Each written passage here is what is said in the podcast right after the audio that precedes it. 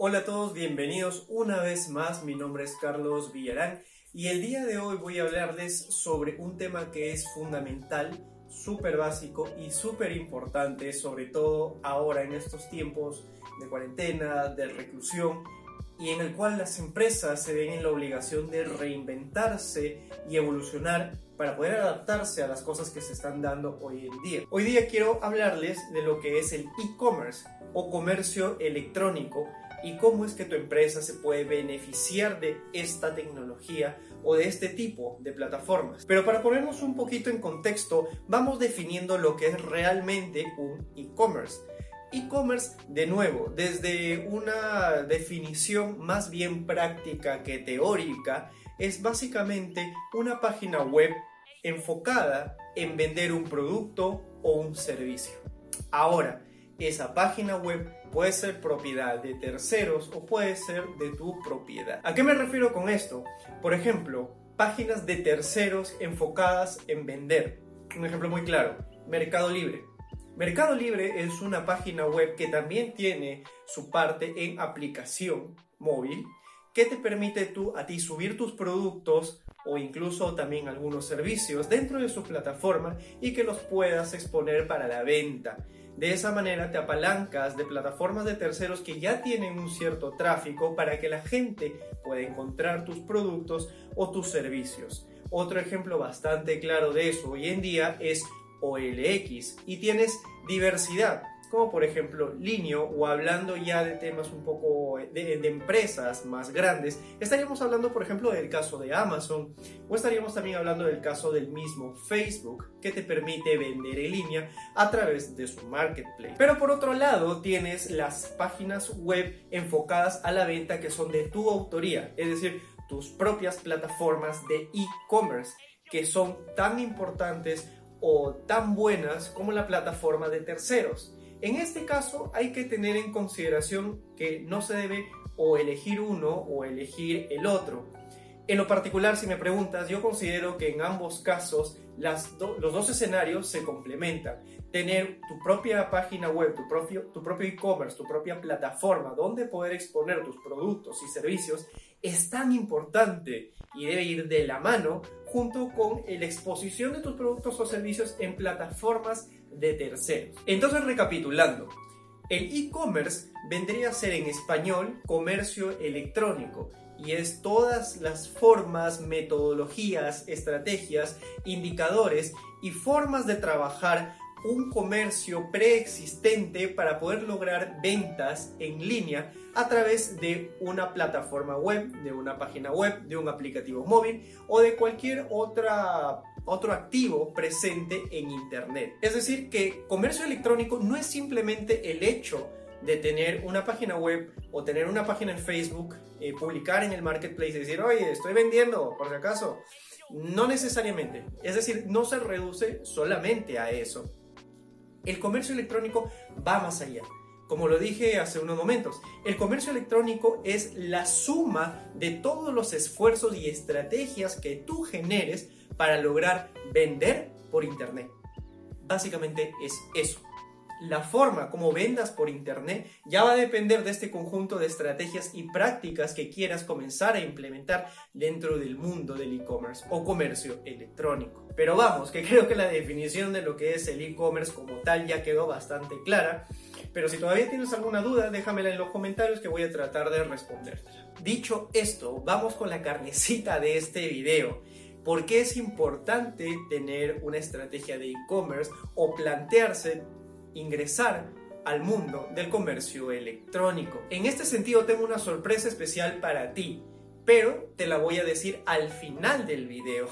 Así que si quieres saber de qué se trata esta sorpresa, quédate hasta el final que allí te diré de qué vamos a hablar. Entonces empecemos con los pros y los contras de ingresar al mundo del comercio electrónico.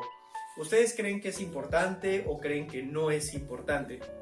Sería ideal que puedan dejar sus comentarios o sus pensamientos al respecto abajo en los comentarios. Pero me voy adelantando. Es importantísimo a día de hoy, es decir, siempre ha sido importante que tu negocio pueda tener nuevos canales de comunicación y nuevas formas de llegar a más gente, es decir, de que tu marca comience a tener mucho más tráfico. Siempre ha sido imperativo, siempre ha sido importante. Y cuando surgió Internet, nos dio una ventana formidable para poder llegar a gente que antes no teníamos tan cerca ni tan a la mano. Desde ese entonces, las empresas y los negocios han necesitado, o más bien que han necesitado, ha sido importante que hayan aprovechado de estas tecnologías para ir ingresando desde entonces. Probablemente en aquellas épocas, en los inicios de Internet, los inicios de las páginas web y tal, no era tan fácil. No era tan fácil poder crear o ingresar al mundo del e-commerce, promocionar tus servicios, promocionar tus productos. Era más bien complicado. Está bien, se entiende.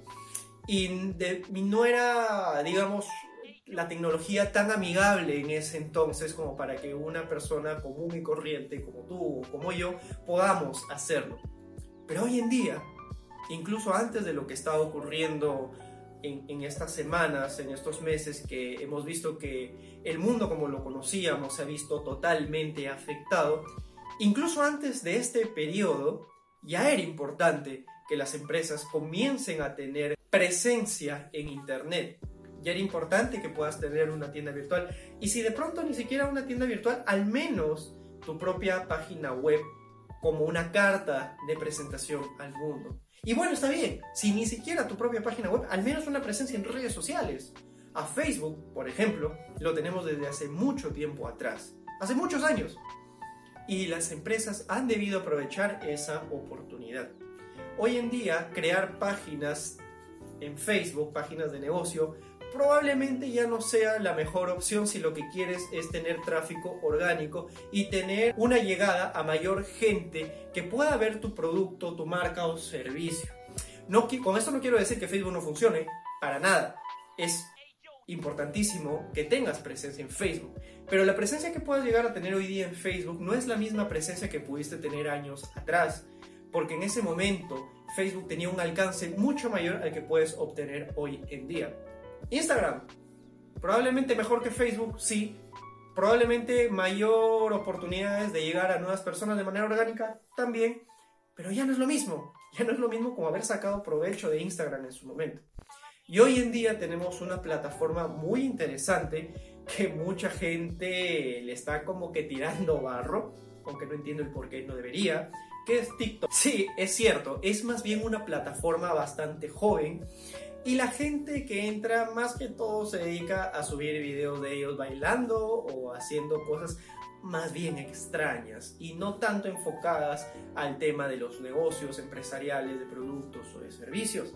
Pero como toda regla tiene su excepción. Pero bueno, lo que quiero dejarles es solamente con el mensaje de que TikTok es una oportunidad excelente para empezar de alguna manera a tener un alcance orgánico para poder ingresar al mundo del e-commerce, del comercio electrónico. Ya en un siguiente video hablaré sobre la plataforma de TikTok un poco más a detalle. ¿Y a qué me refiero con esto del potencial del alcance orgánico que tiene en comparación con otras plataformas? Ese no es el tema de hoy, pero sí lo debo tocar tangencialmente porque de alguna manera tiene que ver, porque el e-commerce, repito, no es simplemente tener una tienda online, es una serie de estrategias que tu marca y tu negocio debe tomar y debe asimilar como suyas para poder tener presencia en la red y finalmente poder conseguir clientes, que es el objetivo de una empresa. Ahora sí, con este preámbulo, hablemos de los pro de ingresar al mundo del comercio electrónico. Ya dejamos claro que es del saque importante que tengas presencia en Internet y que comienzas a trabajar en una estrategia. Hasta ahí estamos claros. Pero, ¿cuáles son los beneficios? En primer lugar, tú como empresario, como hombre de negocios o como emprendedor que está comenzando con algún proyecto, debes saber el tipo de público al que vas enfocado. No es lo mismo vender productos que vender servicios, que vender infoproductos. Hay claras diferencias entre uno y otro. Por ejemplo, el tema de los productos.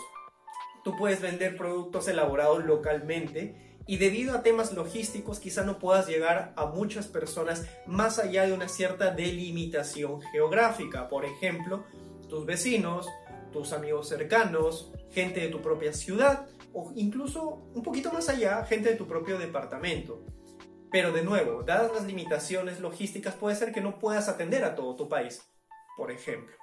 O puede ser de que ya tengas toda una maquinaria detrás trabajando desde hace bastante tiempo y puedas llegar a otras ciudades de tu país o inclusive a otros países. Pero siempre vas a tener la limitante del tema logístico porque es un producto físico, un producto que vas a tener que fabricar, que luego vas a tener que embalar, que luego vas a tener que poner en una unidad de transporte y finalmente enviar a su destino, que no necesariamente puede ser el consumidor final en la casa de esta persona o una agencia donde la pueda recoger, sino también en una tienda retail, porque puede ser que tu modelo de negocio se base en venderle a otras empresas y no necesariamente al consumidor final. Ese es el caso número uno. El caso número dos son los servicios. Los servicios tienen un tema logístico mucho más fácil de solventar. ¿Por qué? Porque al no tratarse de un producto físico, sino de algo que tú puedes hacer por una persona o una empresa, probablemente lo puedas hacer desde tu casa o de manera remota. Un ejemplo muy claro, la educación. Por ejemplo, en mi caso, lo que yo quiero lograr con este tipo de videos es llegar a gente como tú, por ejemplo, que probablemente sea un empresario o sea alguien que está empezando un negocio y quiere saber más las formas que existen de aprovechar la tecnología en su favor para conseguir más gente. Yo lo puedo hacer desde mi casa, lo puedo hacer asumiendo que no estuviésemos en cuarentena, lo puedo hacer desde la playa, lo puedo hacer desde un parque, lo puedo hacer de viaje, no hay ningún inconveniente porque la logística no es un impedimento. Al ser un servicio yo lo puedo brindar desde donde sea. Si por ejemplo eres un abogado, puedes tener consultorías con tus clientes a través de plataformas de videoconferencias sin ningún problema. ¿Y cuál es la ventaja de hacer esto? La ventaja de tener un negocio que brinde servicios a otras personas o a otras empresas es que lo puedes hacer de donde sea y eso significa que puedes traspasar fronteras. Eso quiere decir que si tú tienes un negocio asentado en Perú, no tienes por qué pensar solamente en vender a Perú. Puedes venderle a Ecuador, puedes venderle a Estados Unidos, a Chile, a Canadá, a Francia, España, Inglaterra, a todo el mundo, literalmente. Y en tercer lugar, tenemos los infoproductos, que vendrían a ser una amalgama, un híbrido, una combinación de los dos ejemplos anteriores. Porque se trata de un producto en el sentido de que no estoy brindándole un servicio a nadie. No estoy grabando videos, no estoy creando logos, no estoy haciendo publicidad de pago, no estoy asesorando legalmente a nadie ni contablemente. Nada de eso.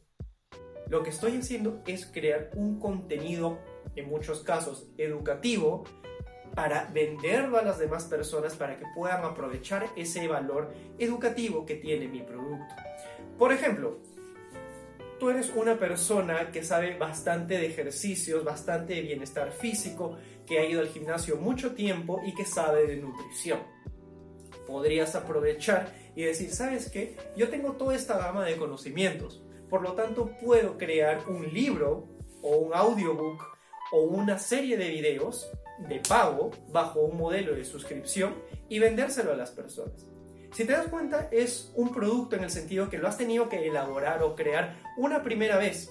Sin embargo, no es repetitivo, no es que cada vez que vendas un libro nuevo o un audio nuevo o un video nuevo, tengas que volverte a grabar. Nada de eso, lo hiciste una vez y lo puedes comenzar a vender y generar ingresos de manera repetida. Eso es una clara definición de un producto. Pero ¿por qué se llama infoproducto? Porque es un, es, es un producto informativo, generalmente, como ya lo dije, enfocado a la educación y tiene los beneficios de los servicios. ¿En qué sentido?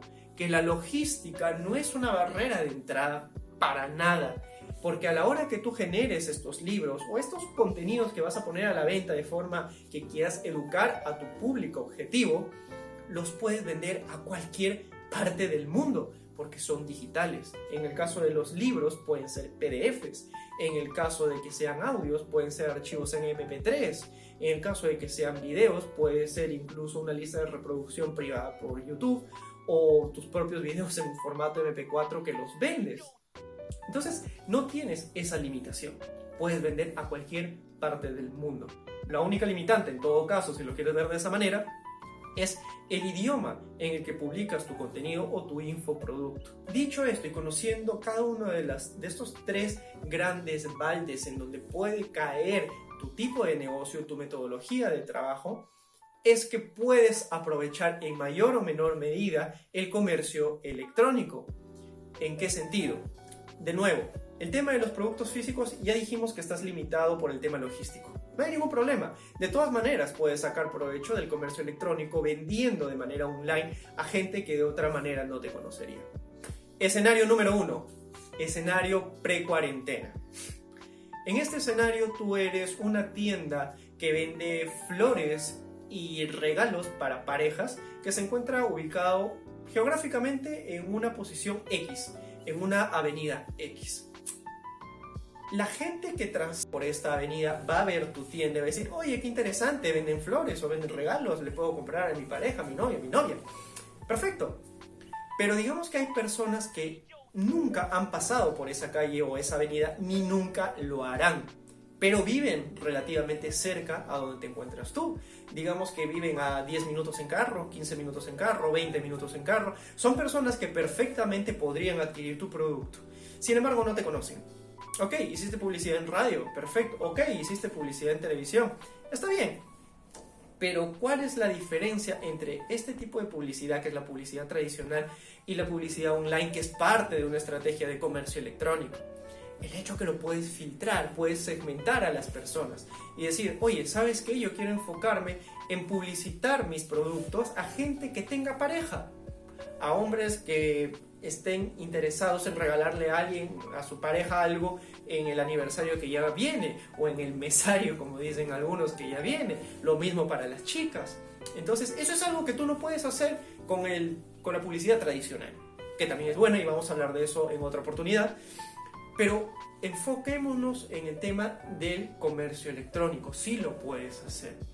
Lo puedes hacer para conseguir esto de manera orgánica o lo puedes hacer para conseguir esto de manera que vas a tener que pagar. En el segundo caso es de una manera más rápida y efectiva, pero si estás trabajando en una estrategia de largo plazo, la primera te conviene más. Y si quieres establecer tu marca y posicionarla, ambas estrategias son importantes y se deben complementar. Pero volviendo a, a lo que estábamos conversando.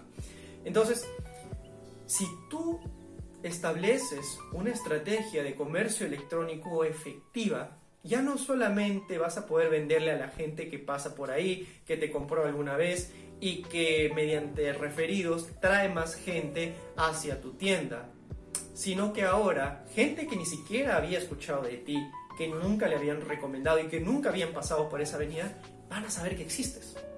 Y de esa manera van a poder ver productos que antes ni siquiera sabían que estaban ahí y que era posible adquirirlos.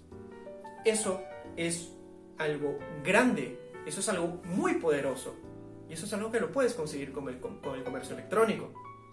Ahora, segundo escenario, escenario cuarentena, no post cuarentena, sino escenario cuarentena. En este escenario se siente mucho más la influencia que tiene el comercio electrónico en los negocios. ¿Por qué? Porque sabemos que lamentablemente, por un tema de seguridad, no podemos salir, digámoslo así, libremente a cualquier parte para poder comprar algo. Tenemos que mantenernos a recaudo.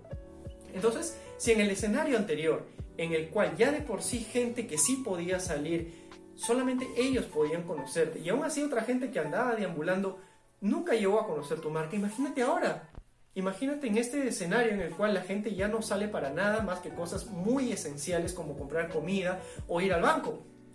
No vas a ver de ti, es así, no vas a ver de tu existencia. Pero ¿qué pasa si tienes bien establecida una política y una estrategia de comercio electrónico?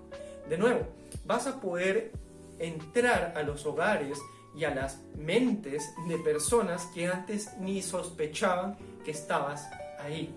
Y vas a poder llegar a mercados mucho más grande, vas a poder vender mucho más, lo que significa que vas a poder generar mayores ingresos. Segmento número 2, los servicios. Acá, en el primer segmento hablamos de los productos limitados por la logística, pero que pueden sacar provecho del comercio electrónico. En este segundo caso estamos hablando de servicios que pueden ser entregados a personas de diversas partes del globo sin ningún problema. Quiere decir que si, por ejemplo, en el primer escenario de los productos físicos podías sacar provecho del comercio electrónico en una escala de por 10, con el tema de los servicios lo puedes sacar en una escala hasta de por 50 o más. Porque de nuevo, no estás limitado por el tema logístico.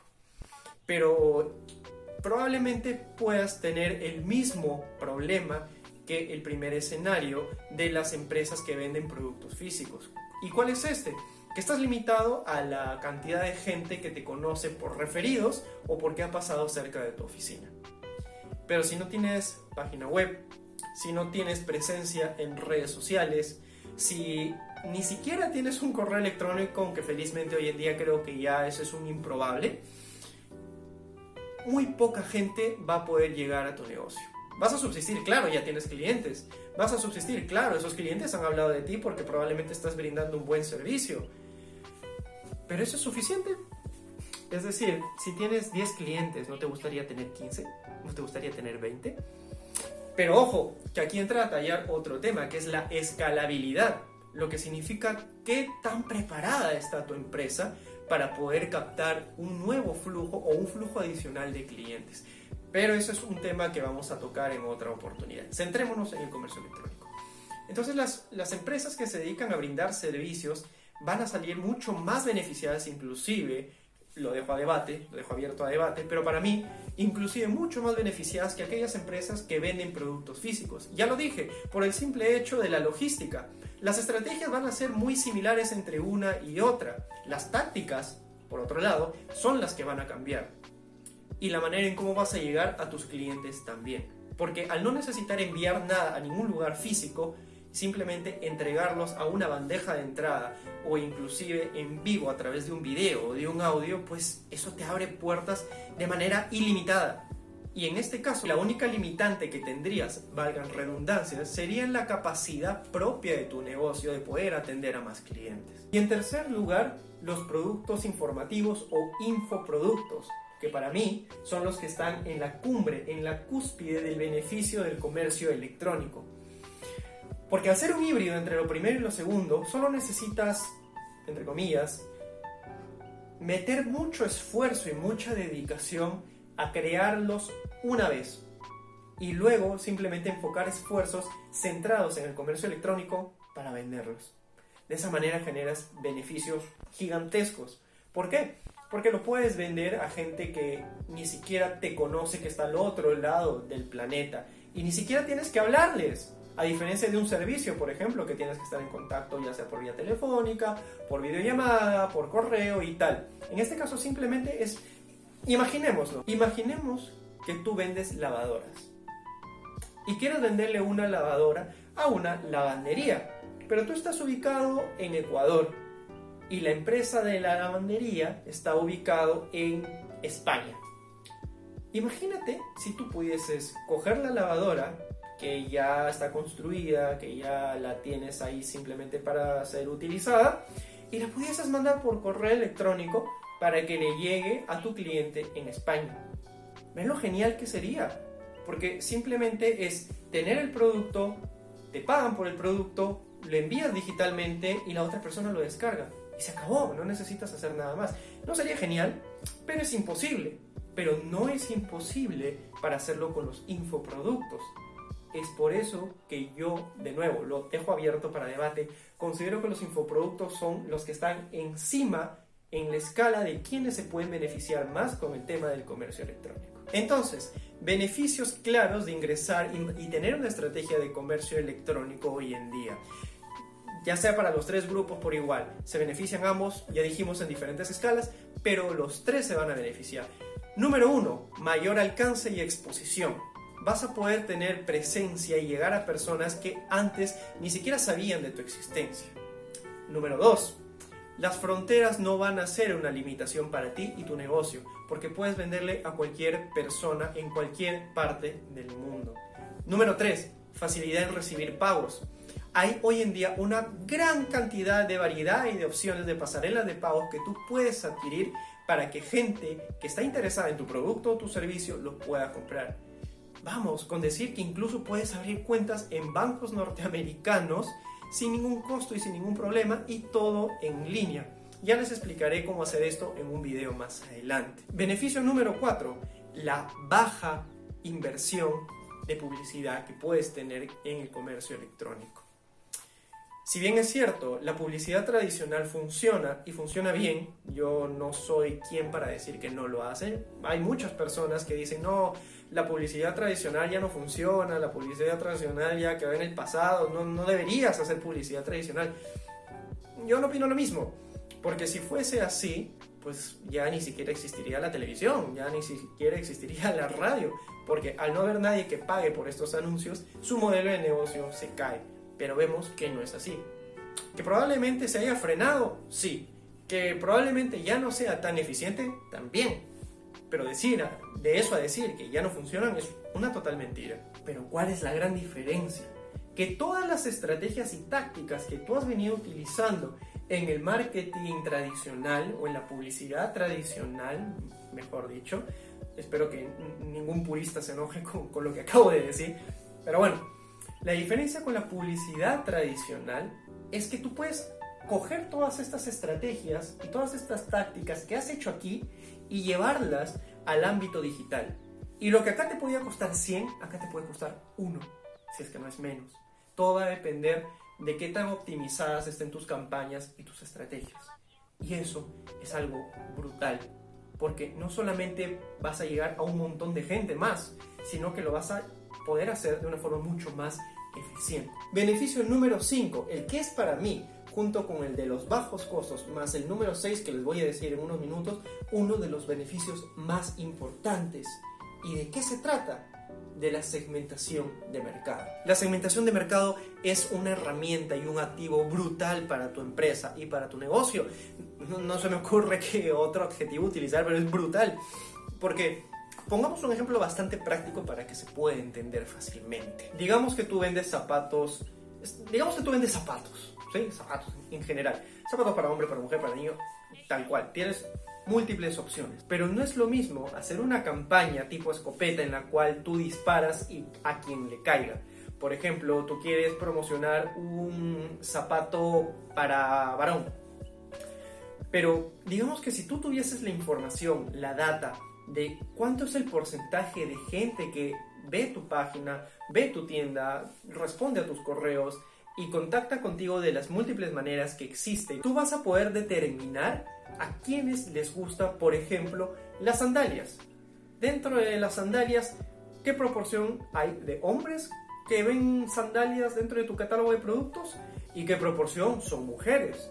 Dentro de esa proporción de mujeres no solamente o sea, ya tienes datos súper importantes, que por ejemplo es el hecho de saber que tienes un 45% de tu público que es mujer y que les gustan las sandalias. Pero vamos más allá. Imagínate que tú supieras que no solamente les gustan las sandalias, sino que les gustan las sandalias rojas de plataforma abiertas. Entonces, ahora sabes que tienes, quizá ya no un 49, pero quizá tienes un 23% del público que interactúa con tu marca, que es mujer, que sabes que es mujer, que le gustan las sandalias abiertas y de plataforma y que les fascina el color rojo. Ahora imagínate tener acceso a esa información y tu poder con una precisión quirúrgica acercarte a ellos y decirle, hola señorita, ¿cómo está? Muy buenas tardes. Déjame decirte que tengo esta promoción de sandalias de plataforma roja en taco 36 en oferta con un 25% de descuento. Ahora, tú me dirás, oye, sí, pero si yo agarro y lanzo una campaña a todo mi público, a todos mis clientes, igual ese 23% que ya está ahí va a sacar provecho y me va a decir, ok, te lo compro. Te doy ese punto a tu favor, tienes toda la razón. Pero te hago una contraoferta. Digamos que tú tienes un presupuesto de mil soles, mil soles para publicidad, ¿sí? Y para efectos prácticos, digamos que el alcance, el costo del alcance que tienes para tus clientes es de un sol por persona con la que interactúas. Entonces, si tú tienes un público o una clientela de mil personas, entonces tu presupuesto de mil soles va a hacer que llegues a todos. ¿De acuerdo? Entonces, tú vas a haber invertido mil soles para mandar este mensaje a todo el universo de clientes que tienes. Sin embargo, de ese universo de mil personas, solamente 23, o perdón, 230 van a estar interesadas en esa oferta que has lanzado.